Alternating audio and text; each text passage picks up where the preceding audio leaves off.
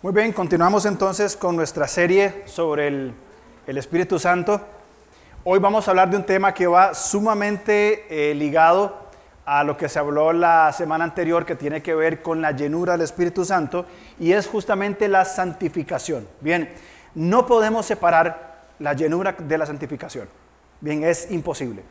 Una persona que, está, que es lleno del Espíritu, como Erwin nos enseñaba la, la semana pasada, eh, va a caminar en estos procesos de, santificación, bien, y va a comenzar a moverse en esta dirección que es evidentemente en la voluntad de Dios. Quiero empezar con un texto muy rápido en Primera Tesalonicenses, capítulo 4, versículo 3. Dice Pablo a los tesalonicenses, la voluntad de Dios es vuestra santificación. Y ahí Pablo continúa hablando que os apartéis de fornicación. Otras palabras usan, eh, otras traducciones usan la palabra que os apartéis, que apartemos el cuerpo para el, para el Señor. Pero vamos a entender de que la voluntad de Dios es la santificación, es lo que Dios quiere. Bien, Él quiere, Él busca, Él procura, Él equipa, Él estimula, Él dirige, Él enseña, Él exhorta, para que nosotros, bien, procuremos como decía Erwin la semana pasada, colaborar con la santificación. Bien, si bien es cierto, ya somos santos, lo somos en posición delante de Cristo, bien, somos santos por la obra que Él ha hecho en nosotros, según Efesios capítulo 1, bien, pero estamos también en un proceso de santificación, que podríamos llamarle santificación progresiva. Es decir, desde el día en que conocimos a Cristo como Salvador, comenzamos a vivir lo que debería ser una vida cristiana normal. El problema es que hemos anormalizado la vida cristiana, que solo ahora lo vamos a hablar. Pero comenzamos a vivir una santificación. Ya soy santo delante del Señor, salvo por siempre. Y comenzamos a vivir un proceso de, de santificación progresiva. Bien, donde lo que pienso, donde lo que deseo y donde lo que decido va a ir más en conforme con la voluntad de Dios. Y tiene que ver, por supuesto, con la madurez partimos de esta idea, la santificación es la voluntad de Dios. Y esta santificación se desarrolla por el Espíritu Santo porque Él nos santifica. Dios, Padre, Hijo y Espíritu Santo nos santifican. Y ya vamos a ver aquí en las escrituras a qué nos estamos refiriendo. Bien, pero primero partamos por el hecho de definir qué es santidad. Cuando hablamos de santidad decimos que básicamente santidad tiene que ver con separación. Muy bien, con una separación. Cuando somos creyentes, cuando somos justificados, somos separados, bien, del pecado y separados para Dios para vida eterna. Hemos pasado de muerte a vida. Bien, en la santificación que vamos desarrollando, esta progresiva, vamos a hacer una separación. ¿Qué quiere decir?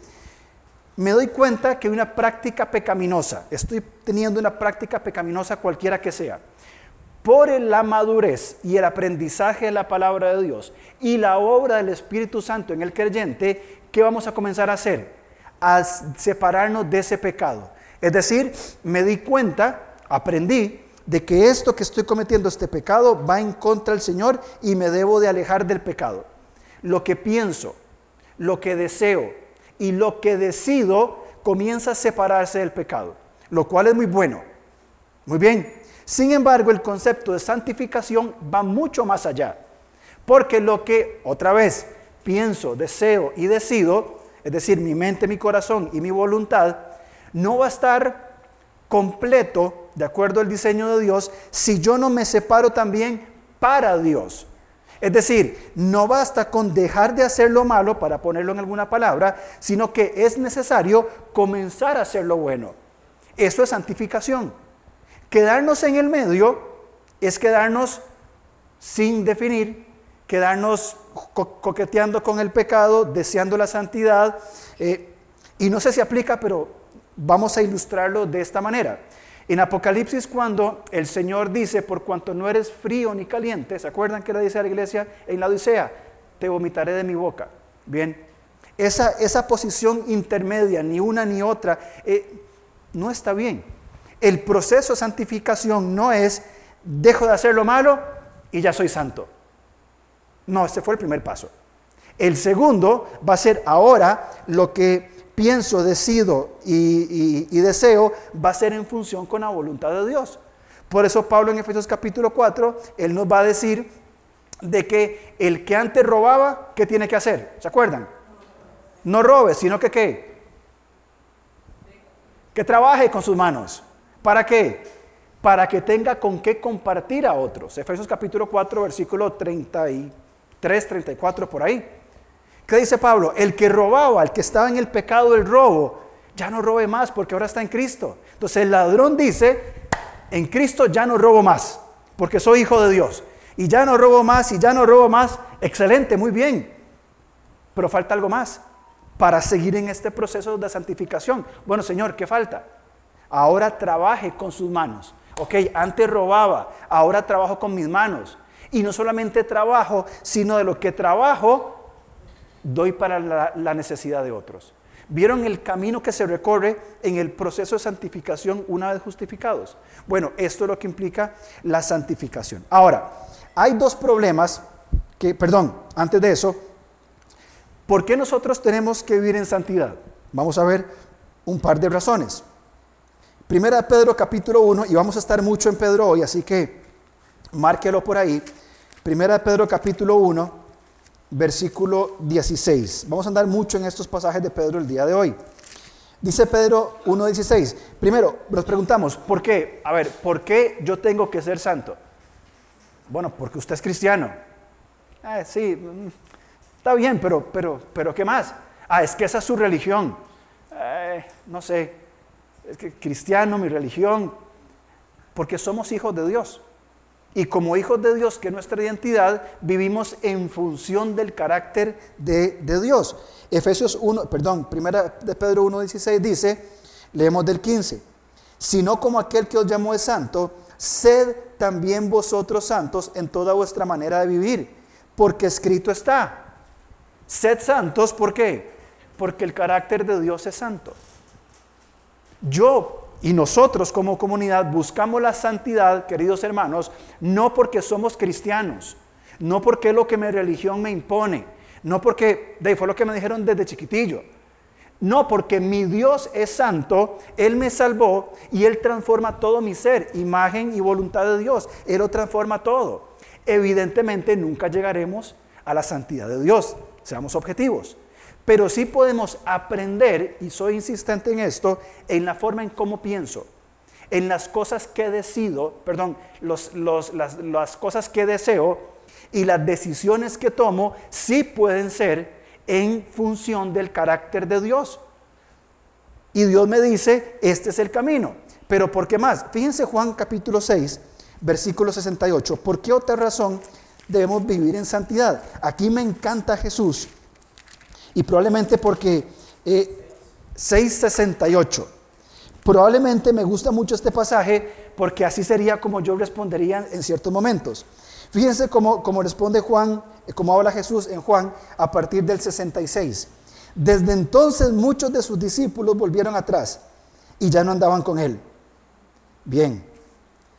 Dijo entonces Jesús a los doce, ¿quieren irse también ustedes? ¿Se dan cuenta de lo que Jesús dice aquí? ¿Quieren irse ustedes también? Jesús no tiene ningún problema en decirle a aquellas personas que no quieren seguirlo, quieren irse. Jale, váyanse, no hay ningún problema. ¿Quieren irse ustedes también? ¿Los ofende lo que Dios nos está diciendo? Ahí está la puerta. Fíjense lo que Pedro, que a veces cuando Pedro hablaba decía cosas buenas, ¿verdad? En esta ocasión fue una. 68. Le respondió Simón Pedro, Señor, ¿a quién iremos? Tú tienes palabras de vida eterna y nosotros hemos creído y conocemos que tú eres el Cristo, el Hijo del Dios viviente. La segunda razón es porque entendemos que la voluntad de Dios, la santidad de Dios, es lo mejor que podemos vivir. Cuando nosotros decidimos hacer la voluntad de Dios y obedecer a lo que Él nos dice, bien, para nosotros, desde nuestra, y por favor entiéndame esto, desde nuestra anormalidad cristiana, el escuchar que Dios me dice que sea santo es, pero ¿cómo Dios me pide que sea santo? Hemos normalizado lo anormal y ya vamos a caer en este punto. Nos parece cosa extraña que Dios nos diga que vivamos en santidad, que le busquemos en oración, que le busquemos en la palabra, que procuremos hacer el bien, que amemos al prójimo, que amemos al Señor, que sirvamos al mundo. ¿Nos parece una carga tan complicada? Congregarnos cada domingo, venir a la iglesia. ¿Qué carga hoy domingo con este calor? Desearía estar.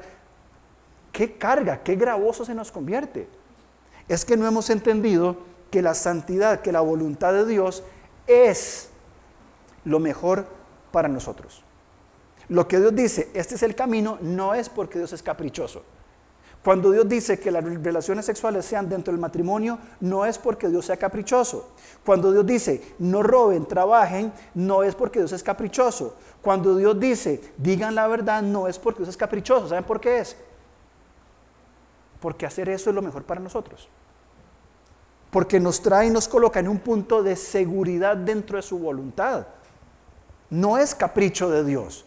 No es antojo de un Dios griego sentado en un monte tirano que se le ocurrió porque sí. Es porque las consecuencias de ambas acciones, una van a ser para muerte y otras van a ser para vida. Por eso Dios nos manda a vivir en santidad.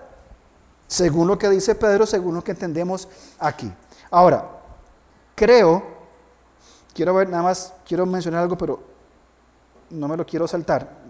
En algún lugar lo puse. Ah, más adelante lo voy a decir. Ok, entonces, cuando hablamos de santidad es muy importante entonces tener estas dos cosas en mente. Ahora, ¿qué necesitamos nosotros para la santificación? Bien, cuando vamos a las escrituras vamos a encontrar qué es lo indispensable para la santificación. Vamos primero a Éxodo 31.1 para marcar un principio desde el Antiguo Testamento y tener muy en claro en qué implica la santificación. Éxodo 31.13. Éxodo 31.13 dice, tú hablarás a los hijos de Israel diciendo, en verdad vosotros guardaréis mis días de reposo, porque es señal entre mí y vosotros por vuestras generaciones, para que sepáis que yo soy Jehová que os santifico. Estos versículos que están aquí, todos estos versículos dicen al final exactamente lo mismo.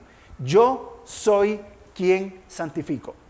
Queridos hermanos, somos, somos salvos por la obra de Cristo, por la obra de Dios en nuestra vida. Somos santificados por la obra de Dios en nuestra vida. Dios santifica. Yo no puedo santificarme a, mí mismo.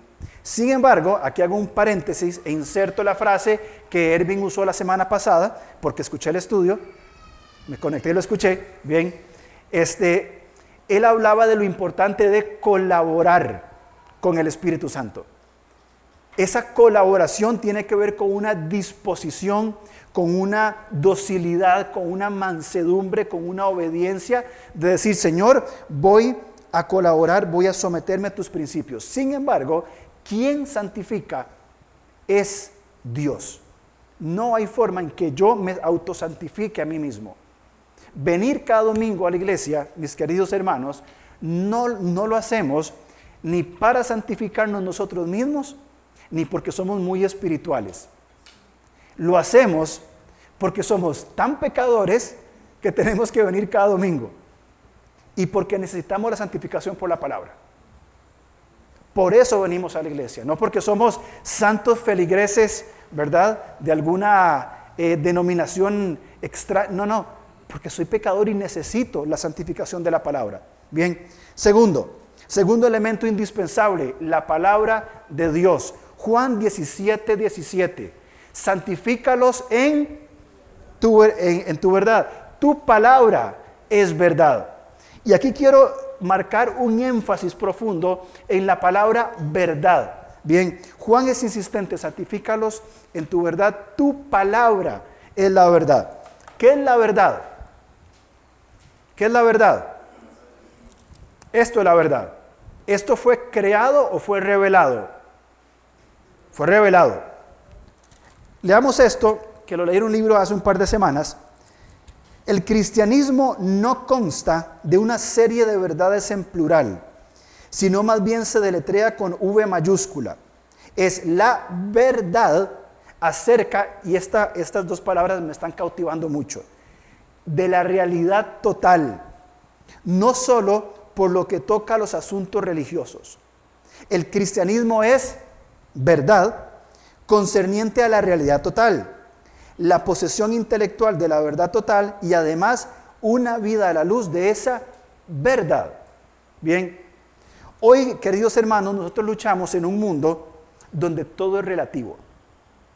Bien, donde tu verdad llega hasta donde la mía empieza. Eso es relativismo y eso es mentira. La verdad no comienza ni termina donde yo la determine.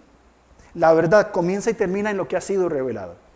Así que cualquier otro proceso de santificación en la cual se busquen otros medios, donde se quiera decir, sí, santificación tiene que ver con esto, esto, para mí esto no es pecado, eh, para mí esto sí es pecado. Eso no lo marcamos nosotros. Eso ha sido revelado en las escrituras y tenemos que identificarlo nosotros para poder movernos en los caminos de la santidad. Porque lamentablemente hoy, hermanos, vivimos en un mundo de, luchas ideológicas. Antes los cristianos eran perseguidos eh, eh, físicamente. Bien, mi suegro me contaba que él era de los jóvenes allá en 1930, literalmente, que se sentaban en la primera silla de la iglesia. No porque era fiel, porque a los de atrás los agarraban a pedrada, a los que estaban afuera. Allá en Juan Viñas en los 30 y en los 40, ¿cierto? Así era antes. Hoy no. Hoy nadie va a venir a apedrearnos aquí adentro, probablemente. Nos tiran basura adentro, pero no nos apedrean la iglesia. Pero sí hay una lucha de ideas, donde la verdad total de Dios quiere ser minada y reducida a una falsedad. Necesitamos nosotros aferrarnos a esta verdad, a esta verdad que es la verdad total. La verdad total es todo lo que Dios dice. Bien, y, no solamente en cuanto a asuntos religiosos, en cuanto a asuntos políticos, en cuanto a asuntos económicos, en cuanto a asuntos sociales, asuntos de salud mental. Es lo que, esta es la verdad total. Y evidentemente la Biblia no es un libro ni de política, ni de salud mental, ni demás, pero sí revela la verdad para la vida del hombre. Necesitamos de la palabra de Dios para los procesos de santificación. Tercero, sin duda alguna, obediencia. Bien, parte importante del proceso de santificación tiene que ver con la obediencia. Vamos de vuelta a Primera de Pedro, por favor. Primera de Pedro capítulo 1, versículos 13 hasta el 16. Dice, por tanto, ceñid los domos de vuestro entendimiento, sed sobrios y esperad por completo en la gracia que se os traerá cuando Jesucristo sea manifestado. ¿Vieron, ¿Vieron lo que dice el versículo 14, verdad? Lo voy a leer en otra versión. Por eso, dispónganse para actuar con inteligencia. Tengan dominio propio. Pongan su esperanza completamente en la gracia que se les dará cuando se revele Jesucristo. ¿Vieron lo que dice? Inteligencia, dominio propio y esperanza. Versículo 14, ¿qué es lo que dice? Dice, como hijos obedientes. Bien, como hijos obedientes, no se conformen a los deseos que antes tenían estando en su ignorancia. Es decir, estando en Cristo, habiendo sido justificados, ahora somos hechos hijos de Dios y somos hijos obedientes. ¿Por qué? Porque el Padre nos santifica, porque la palabra de Dios es verdad. Entonces, cuando el Padre me santifica y estoy aprendiendo que la palabra de Dios es verdad, ¿cómo vamos a desobedecer? O sea, Dios me está cambiando lo que pienso, deseo y decido. Entiendo que la palabra de Dios es la verdad total, pero yo soy desobediente. O sea, no va en el cauce normal de la vida cristiana. No funciona así. Por eso se nos manda a que obedezcamos. Bien, fíjense por favor también conmigo, rápidamente, en Romanos 6, 19 al 22. Romanos 6, 19 al 22.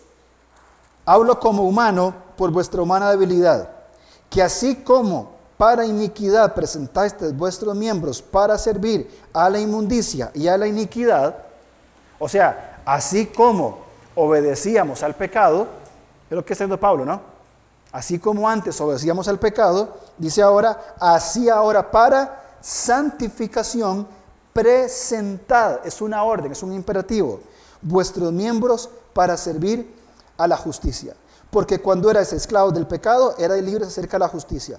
Pero ¿qué fruto teníais de aquellas cosas por las cuales ahora os avergonzáis? Ninguna. El fin de ellos es muerte. La obediencia es necesaria. Si Dios dice es por aquí, ¿por qué nosotros le cuestionamos y decimos, no Señor, yo quiero ir por aquí? Sí hemos entendido que Dios me santifica en la verdad total de la palabra y la obediencia. Volvamos a Pedro, por favor. Volvamos a Pedro al capítulo 1. 1.18 en adelante. Ahora, ¿qué más implica el proceso de santificación? Sin duda alguna que la obra de Jesús. Versículo 18. Porque también Cristo padeció una sola vez por los pecados, el justo por los injustos para llevarnos a Dios, siendo la verdad muerto en la carne, pero vivificado en espíritu, en el cual también fue y predicó a los espíritus encarcelados, y ahí continúa hablando de este tiempo, eh, de los asuntos que tiene que ver con con los días de Noé y todas esas cuestiones que ahora no, no vienen al caso. El punto es que en el contexto de lo que Pedro habla, si lee usted el versículo 15, que ya lo leímos, santificad Dios el Señor siempre en vuestros corazones, en el 18 va a implicar la obra de Cristo. Cristo no solamente fue obediente, sino que por medio de la obra que él hizo es que nosotros somos santificados. De otra manera, no podríamos entrar en este proceso de santificación. Y finalmente, en el quinto punto indispensable, siguiendo en Pedro, el versículo 22 del capítulo 1 de Primera de Pedro. Vamos a leer Primera de Pedro, Primera de Pedro 1.22 dice, habiendo purificado vuestras almas por la obediencia, y aquí quiero detenerme para ser insistente en un punto. Vamos a leer el 22 y, y marquémoslo habiendo purificado vuestras almas por la obediencia a la verdad total de Dios, no a la verdad subjetiva del mundo, no a las ideologías y los movimientos que siempre han estado, pero hoy son más abiertos, ser obedientes a la verdad. Ahora, ¿cómo llegamos a ser obedientes a la verdad? El Padre me santifica, absolutamente, la palabra de Dios es la verdad revelada. Yo soy dócil y colaboro con la obediencia. Entiendo que la obra de Jesús es indispensable porque Él tomó mi pecado, lo quitó y me implantó su justicia. Y en su justicia puedo vivir esa santidad. Pero mediante de quién hago el clic. ¿Cómo yo doy ese paso en docilidad y colaboración al Espíritu? Fíjense cómo continúa el versículo 22. Mediante el Espíritu. Vamos a leer todo continuo habiendo purificado vuestras almas por la obediencia a la verdad mediante el Espíritu. ¿Con qué propósito? ¿Para qué? Para el amor fraternal no fingido. Amaos unos a otros entrañablemente de corazón puro, siendo renas, eh, de corazón puro, siendo renacidos cuando fuimos justificados, no de una simiente corruptible, sino incorruptible por la palabra de Dios que vive y permanece para siempre. Aquí es entonces donde entra el ministerio del Espíritu Santo, cuando Él toma la verdad que ha sido revelada, Dios opera en nosotros, el Espíritu toma la palabra de Dios, la coloca en nuestra mente, nos lleva a un punto de convencimiento, bien, vamos a entender que esta es la verdad y nuestra colaboración va a ser si decidimos obedecer o no. Ahí es donde entramos nosotros a funcionar. Por eso es que es indispensable cada uno de estos aspectos en la obra del Espíritu Santo en nuestra vida. No hay otra forma. Él tiene que tomar de, lo que es de Él, bien, y desarrollar en nosotros. Pero Él va a llegar a un punto donde tenemos, como decimos en Costa Rica popularmente, tenemos la papa en la mano. Tenemos todo aquí, tenemos todo en las manos. ¿Vamos a obedecer? ¿O vamos a volver de una forma retrógrada a nuestros viejos pensamientos, viejos hombres, vieja naturaleza, para persistir en el pecado. Cuando nosotros como creyentes volvemos al pecado, ¿saben qué estamos haciendo? Viviendo la vida cristiana anormal. Cuando nosotros somos llevados por el Espíritu Santo a este punto y comenzamos a obedecer, estamos viviendo la vida cristiana normal, como debería ser. Que hoy, lamentablemente, la vida cristiana normal es una anormalidad. Y ahora lo vamos a mencionar. Entonces, ¿qué tenemos que hacer nosotros para entrar en este proceso de santificación? ¿Cuál es mi parte? ¿qué, ¿qué tengo que hacer entonces para movernos o para colaborar en este proceso de santificación donde necesitamos nosotros, como parte de, nuestra, de nuestro aporte, tenemos o necesitamos colaborar. Bien, y por eso es que decía al principio del mensaje anterior de que no podemos separar la llenura del Espíritu y la santificación. Bien, ¿cómo podríamos responder? debemos ser llenos o necesito ser lleno del Espíritu Santo para poder vivir todos los días, un día a la vez, sus procesos de santificación, madurando en la fe para santificación de todo mi ser. Bien, dijimos al principio entonces de que no podemos santificarnos por nuestra propia cuenta, que dependemos de elementos indispensables como el Padre, el Hijo y el Espíritu, la palabra de Dios, la verdad total que ha sido este, revelada para nosotros y es muy importante que podamos nosotros permanecer en esa llenura del Espíritu Santo, no para salvación, porque la tenemos una vez recibida y para siempre. Pero vamos por favor a Juan capítulo 7, versículo 37, porque aquí Jesús nos va a dar una declaración muy importante en cuanto a lo que implica la operación del Espíritu Santo en nuestra vida. Y, y quiero que lo leamos y luego leer una expresión que tengo acá. Dice Juan 7:37, en el último y gran día de la fiesta, Jesús se puso en pie y alzó la voz, diciendo, si alguno tiene sed, venga y beba, venga a mí y beba. El que cree en mí, como dice la escritura, de su interior correrán ríos de agua viva. Esto dijo el Espíritu que habían de recibir los que creyesen en él, pues aún no había venido el Espíritu Santo, porque Jesús no había sido aún glorificado. Bien, Jesús nos manda a acudir a Él. Bien, y una frase que quiero marcar, una frase que quiero marcar es esta. Para continuar siendo llenos del Espíritu Santo, hay que continuar viniendo a Jesús. Él nos transforma. Y fíjense el uso de esa expresión, continuar siendo, porque es una, es una actitud, es una acción que tiene que ser constante. Yo no vengo a Jesús hoy y me rinde para dos meses. Es un, es, una, es un acercamiento constante, es una dependencia del Señor. Por eso, para continuar siendo lleno del Espíritu, yo debo venir a Él. Jesús aquí lo dice, si alguno tiene sed, venga a mí. Vamos a Jesús, busquémosle a Él. Vamos a los evangelios, vamos a Él en oración, buscamos su carácter. El que cree en mí, como hablamos anteriormente, Dice, como dice la Biblia, de su interior correrán ríos de agua viva. Van a ser la vida dentro de nosotros. ¿Cómo? Y aquí Juan lo interpreta por nosotros, así que no tenemos que buscar ninguna otra cosa. Esto dijo del Espíritu, es el Espíritu Santo que habían de recibir los que creyesen en Él. Más adelante en Juan capítulo 14 y capítulo 16, Jesús va a hablar sobre el Espíritu Santo. Y Él va a decir, les conviene que yo me vaya porque el que va a venir va a estar en vosotros. Ahora, pregunto, para que hagamos una conclusión juntos. Aquí Juan dice que esto dijo para los que habrían de creer porque no había venido sobre ellos el Espíritu Santo, ¿cierto?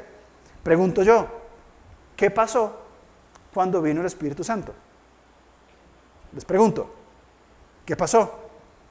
¿Cuándo vino el Espíritu Santo sobre ellos? Hechos capítulo 2, vino el Espíritu Santo, vienen los creyentes, ¿cierto? Comienzan a, hablar diferentes idiomas, bien, a predicar el Evangelio, el Evangelio en, diferentes idiomas.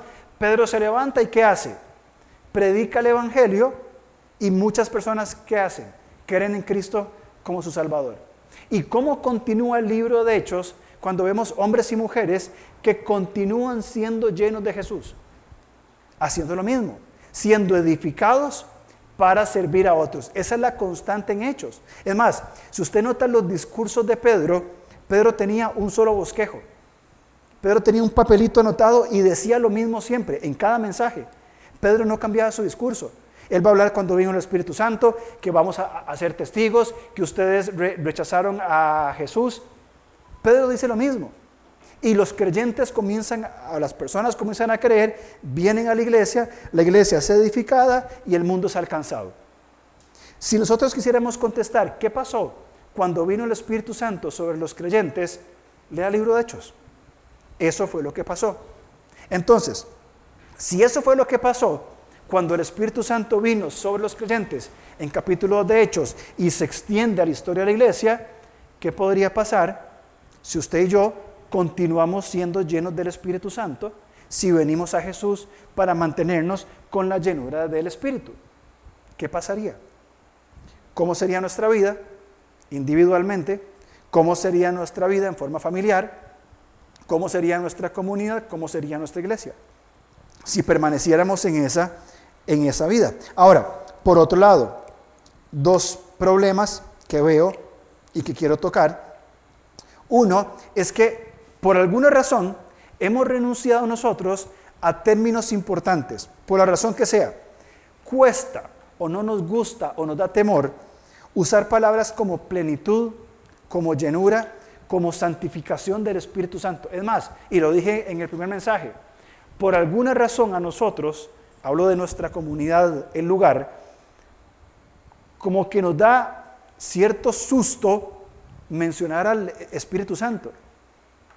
No sé, como que hay cierta sensación como que sí, ahí está, pero no lo mencionemos y, eh, no sé, hay esa percepción, al menos de mi parte, como a querer salvaguardar eh, algunas cosas que, que tal vez no, no nos parezca mucho. Pero cuando venimos a la escritura a hablar de plenitud, de llenura, santificación, de la operación del Espíritu Santo en nuestra vida. Y segundo problema que quiero mencionar es que estamos normalizando lo anormal. ¿Qué quiero decir con esto? Hay un librito que si usted lo, más, yo lo tengo, se lo puedo prestar con todo gusto, se llama La vida cristiana normal, de Watchman Nee. Era un chinito que se convirtió al cristianismo y básicamente lo que Watchman Nee dice es esto. Esta es la vida, la vida cristiana normal, es la santificación. Eso es lo que dice. Dice, esto es lo que tendría que ser normal. Esto es lo que tendríamos que hablar en las iglesias. Esto tendría que ser la experiencia del cristiano. Pero mayormente estamos hablando de esto y esto y esto. Entonces, Watchman Nee dice, básicamente, ¿cuál es la vida cristiana normal? Y él dice en su libro, si una persona recibe a Cristo, esa persona va a ser llena del Espíritu Santo. Pone su fe en Cristo, acepta a Cristo, es lleno del Espíritu y comienza a caminar su vida. Por alguna razón comienza a haber una, un enfriamiento. Como por ejemplo Pablo, eh, perdón, Juan habló ah, en, las cartas de Apocalipsis, se enfriaron, dejaron su primer amor. ¿Qué les pasó? Como, como Jeremías habla en el Antiguo Testamento, Israel en su juventud me buscaba, santo era Dios para Israel, venía eh, eh, en pos de mí. Y luego pregunta, ¿qué hizo Dios para que ustedes se alejaran de Él? ¿Cómo los ofendió Dios? ¿Cómo los dañó Dios? Es lo que plantea eh, Jeremías. Ahora, eso para tenerlo en mente. Ahora, vamos a Efesios, por favor. Y Efesios, es realmente una carta asombrosa, es maravillosa. Y Pablo nos va a hablar aquí un poquito en cuanto a la santificación. Bien, ya lo he mencionado, pero Pablo habla en los primeros tres capítulos de nuestra posición en Cristo y responde a la pregunta, ¿quién soy yo? Si usted no sabe quién es usted, bien, lea Efesios 1 al 3. Ahí Pablo le va a decir quién es usted y le adelanto la respuesta, usted es un hijo de Dios. Y por tanto vivimos de esa manera. Bien, ahora la segunda mitad, capítulos 4, 5 y 6, Pablo va a responder a la pregunta, ok, ya que soy hijo de Dios, entonces, ¿cómo debo vivir? Y se enfoca en una, en una perspectiva sumamente práctica. ¿Se acuerdan qué significaba eh, santidad? Apartarse del pecado y apartarse para Dios. Pablo nos lo va a ilustrar en Efesios capítulos 4 y 5. Fijémonos en el capítulo 4, versículo 17. Después de hablar de un llamado para estar juntos, un llamado al ministerio, de equiparnos, de unidad, versículo 17 Pablo dice, esto pues digo y requiero en el Señor, que ya no andéis como los otros gentiles que andan en la vanidad de su mente, ajenos de la vida de Dios por la ignorancia que, hay, que en ellos hay, por la dureza de su corazón, los cuales después se perdieron todas, toda sensibilidad, se entregaron a la lascivia para cometer con avidez toda clase de, eh, impureza. Primero, ¿qué dice Pablo? Ya no andemos. Pedro va a decir, basta ya el tiempo de haber vivido como los gentiles. Así dice Pedro, basta ya el tiempo de haber vivido como los gentiles, ¿cierto? Ya fue suficiente. Entonces Pablo dice, ya no andemos como los gentiles, versículo 17. ¿Cómo andan los gentiles? Yo resumí versículos 17 hasta el 32, que es una lectura larga, yo la resumí así. ¿Qué dice? Una forma de pensar distante de Dios, ah, bueno, está ahí, está ahí en, la, pantalla. Forma eh, distante de Dios, forma de pensar distante de Dios, vacía, oscura, sin sensibilidad, entregada a pasiones vergonzosas. Nosotros somos llamados a despojarnos de esa antigua mentalidad y eh, Pablo pone algunos ejemplos de santificación que ya mencioné antes. Fíjense en el versículo 22 de Efesios 4. En cuanto a la pasada manera de vivir, ¿qué le dice Pablo a los Efesios? Despójense. Esta palabra aparece ocho veces en el Nuevo Testamento. Seis de estas tiene que ver con quitarse la ropa, quitarse las, las, ropas sucias, contaminadas por el pecado. Despojados, dice eh, Hebreos, de todo peso y del pecado que nos asedia. Bien, aquí Pablo dice, despójense, quítense qué? El viejo hombre, viciado conforme a los deseos engañosos. Cuando venimos a Cristo, y voy a usar una expresión, arrastramos una cola de temas que resolver, que tenemos que ir tratando en toda nuestra nueva vida cristiana. Bien, temas que hasta el día de hoy, bien, después de muchos años, vemos para atrás y decimos, sí, ahora entiendo por qué yo soy así, bien, y no estoy justificando, ¿cierto?, que lo que hago hoy es por culpa de lo de antes. No estoy diciendo eso, estoy diciendo de que todo lo que yo viví hasta Cristo, bien, fueron cosas, y aún en Cristo, cosas que me afectaron y que yo vivo en mi vida, en, mi vida como ser humano, vivo esas cosas. Ahora las afronto en Cristo como una nueva criatura y tengo una manera diferente a responder a estas cosas. Pablo va a decir, despóngense, versículo 23, y renovaos en el espíritu de vuestra mente. Pablo va a decir, entren en un proceso de transformación de la mente, arrepentimiento, cambien su forma de pensar. Ya no piensen como los gentiles, ahora piensen como piensan, como piensa un hijo de Dios. Y termina diciendo en el 24, otro ejemplo de santificación, no basta solo con desvestirnos de la ropa pecaminosa. ¿Qué requerimos? Versículo 24, vestirnos del nuevo hombre creado según Dios en la justicia y santidad. ¿De qué? De la verdad. De la verdad santifícalos en tu palabra, tu palabra es verdad. Leímos en Pedro obediencia a la verdad. Aquí Pablo insiste, según, eh, según Dios, en la justicia y santidad de la verdad. Necesitamos volver a la verdad total de Dios. Bien, y esto implica una transformación, irnos despojando de ese viejo hombre y vistiéndonos del nuevo hombre. ¿Cuáles son los ejemplos que Pablo usa? Cito solamente el 25 por motivo de tiempo. Por lo cual, desechando la mentira, dice, despojados del viejo hombre. ¿Qué, ¿Qué, tenemos que hacer nosotros como nuevos hombres? Despojarnos de la mentira. Como continúa, hablad verdad cada uno con su prójimo, porque somos miembros los unos de los otros. Esto es santificación. Cuando una persona aprende, una persona en Cristo que arrastra toda su vida con la mentira, llega a Cristo y dice, no debo, debo desechar la mentira. No debo mentir más. Se apartó del pecado. Pero ahora esa renovación de la mente dice, no basta solamente con decir, eh, con desechar la, la mentira. Necesito hablar siempre la verdad.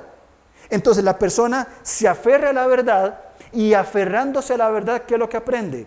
La final del versículo, somos miembros unos de los otros. Es decir, que cada mentira, cada maldición, cada chisme que yo dije está afectando a la comunidad que está cerca mío.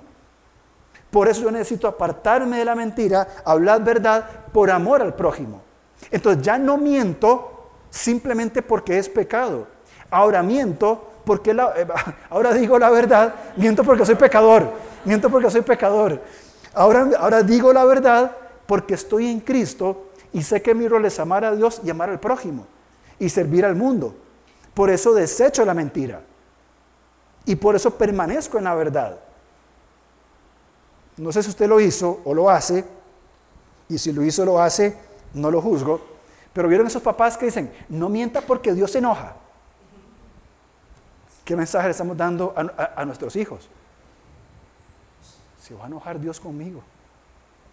O sea, ah, me va a tirar un rayo, me va a castigar, sí, me, no, no, no, yo sé que no. Me va a cortar la lengua, qué sé yo, no sé. Vamos a enseñarles, mentir es pecado, es incorrecto delante de Dios, lo justo y correcto de la santidad y la verdad de Dios es la, es la verdad, porque esto ama a Dios y al prójimo. Claro, es un proceso más largo. Más fácil decirle, Dios lo va a castigar, Dios se lo va a llevar, ¿verdad? O algo así extraño, antes de enseñar la verdad de Dios. Bueno, lo mismo pasa con nosotros. Pablo continúa en el, versículo 26 en adelante eh, poniendo esos ejemplos. No los voy a mencionar por el tiempo, pero léalos usted. Es un contraste. Dejen esto, busquen esto. Dejen esto, busquen esto. Ahora, en el capítulo 5, versículo 1, Pablo va a, escribir en forma eh, eh, diferente a como lo hizo en 4.17. En 4.17 Pablo dijo, no anden como los otros gentiles en 5.1 dice, sed pues imitadores de Dios como hijos amados y andad en amor también, perdón, y andad en amor, como también Cristo nos amó y se entregó a sí mismo por nosotros, ofrende sacrificio a Dios en olor fragante. Es decir, ¿qué dice Pablo? Dejen de andar como el mundo y anden como Dios. Le escribe Pablo a los Efesios.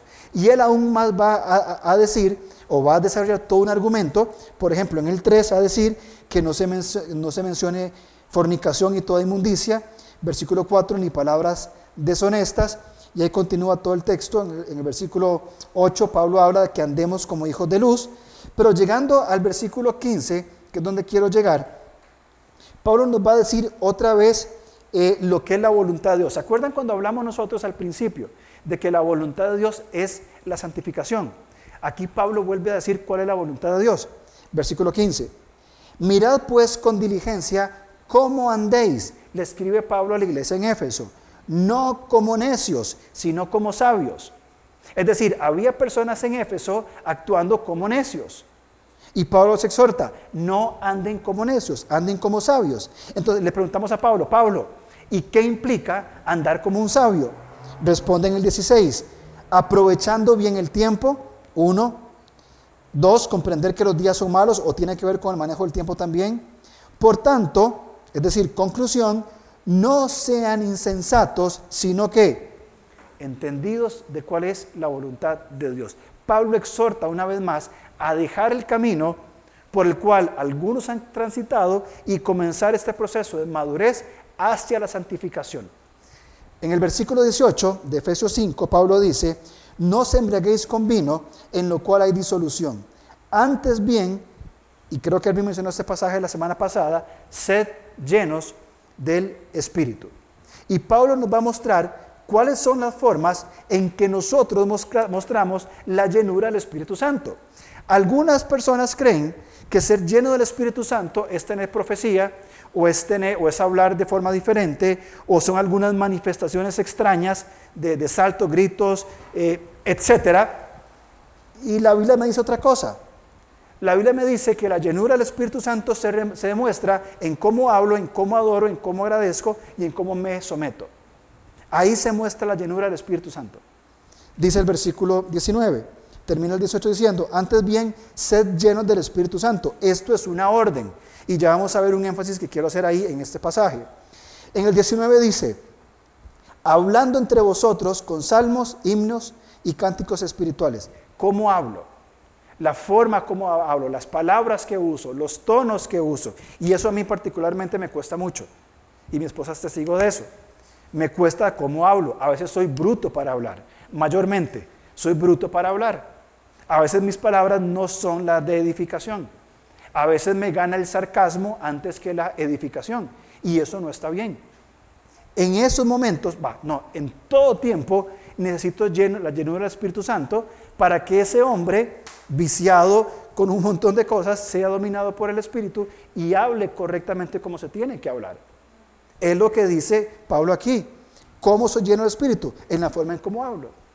Ahora, si volvemos a orar, volvamos al versículo 25 del capítulo 4. Desechando mentira, hablad cada eh, verdad cada uno con su prójimo. Si queremos hablar de, hablar, versículo 29 del capítulo 4. Ninguna palabra corrompida salga a vuestra boca, sino la que sea necesaria para eh, la necesaria para la buena edificación, a fin de dar gracia al oyente, al otro. Ahora, las palabras corrompidas no son solamente malas palabras. Déjeme decir algo yo pienso, yo creo que es más corrupto un chisme que una mala palabra. La intención y el veneno que viene detrás de un chisme creo que tiene más, más profundidad que una ofensa verbal. Entonces Pablo dice la forma en cómo hablan. Continúa el versículo 20 diciendo, cantando y alabando al Señor en vuestros corazones. ¿Qué es lo que adoramos nosotros? ¿Qué adoro yo? Ah, yo adoro al Señor porque soy cristiano. No, no, no, en serio, ya ahora hablando en serio, dejando el, el discurso. ¿Qué adoramos? ¿Qué es la prioridad de nuestro corazón? Ahí se va a mostrar no solamente la llenura del Espíritu Santo, sino también se va a mostrar si yo estoy dispuesto a caminar en los procesos de santificación que el Espíritu trae a mi vida. ¿Qué es lo que yo adoro? ¿Qué priorizo? ¿Qué es lo que valoro? ¿Qué es lo importante para mí? ¿Son mis pensamientos, mis deseos y mis voluntades? ¿O es el pensamiento, el deseo y la voluntad de Dios? Si es lo que Dios quiere y estoy sometido a Él, probablemente yo esté adorando al Señor. Pero si hay otros intereses en los cuales influencian toda mi vida, entonces cuestionémonos qué estamos adorando nosotros. Tercero, la gratitud. Evito las quejas y los chismes. Una persona quejumbrosa no es una persona agradecida. Una persona quejumbrosa probablemente no está llena del Espíritu Santo. Porque aquí Pablo dice en el versículo 20, dando siempre gracias a Dios por todo. Y no es el dicho, ¿verdad?, de los, de los, de los abuelos. Gracias a Dios, gracias. No, no, no, no. Es de verdad, Señor, gracias porque sin ti yo estaría perdido. Gracias, Señor, porque hoy tengo un trabajo que hacer, Señor. Gracias porque tengo arroz para comer, Señor. Gracias.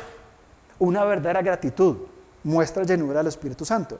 Y finalmente, el sometimiento, principalmente con la familia, que es lo que Pablo va a desarrollar a partir del versículo 22, que va a hablar del esposo, la esposa, los padres, los hijos, los jefes y los empleados. Ahí se nota entonces el proceso de santificación. Mi querido hermano, la santificación no se nota en la fidelidad de los domingos solamente. No se nota en cuál es mi verbo, cuál es mi discurso. Aquí se nota. En cómo hablo, en lo que adoro genuinamente, por lo que estoy genuinamente agradecido y cómo me someto al Señor y a mis funciones en orden de las otras personas. Si yo no me someto a mi esposa, Efesios 5, 25, amándola como Cristo amó a la iglesia. Si yo no me someto a mis hijas, instruyéndolas en el temor, eh, instruyéndolas, eh, criándolas en disciplina y amonestación del Señor, porque así me someto yo a ellas, no estoy siendo lleno del Espíritu Santo. Si yo no procuro la edificación de, mis hermanos como, como parte del cuerpo de Cristo, no estoy siendo lleno del Espíritu Santo.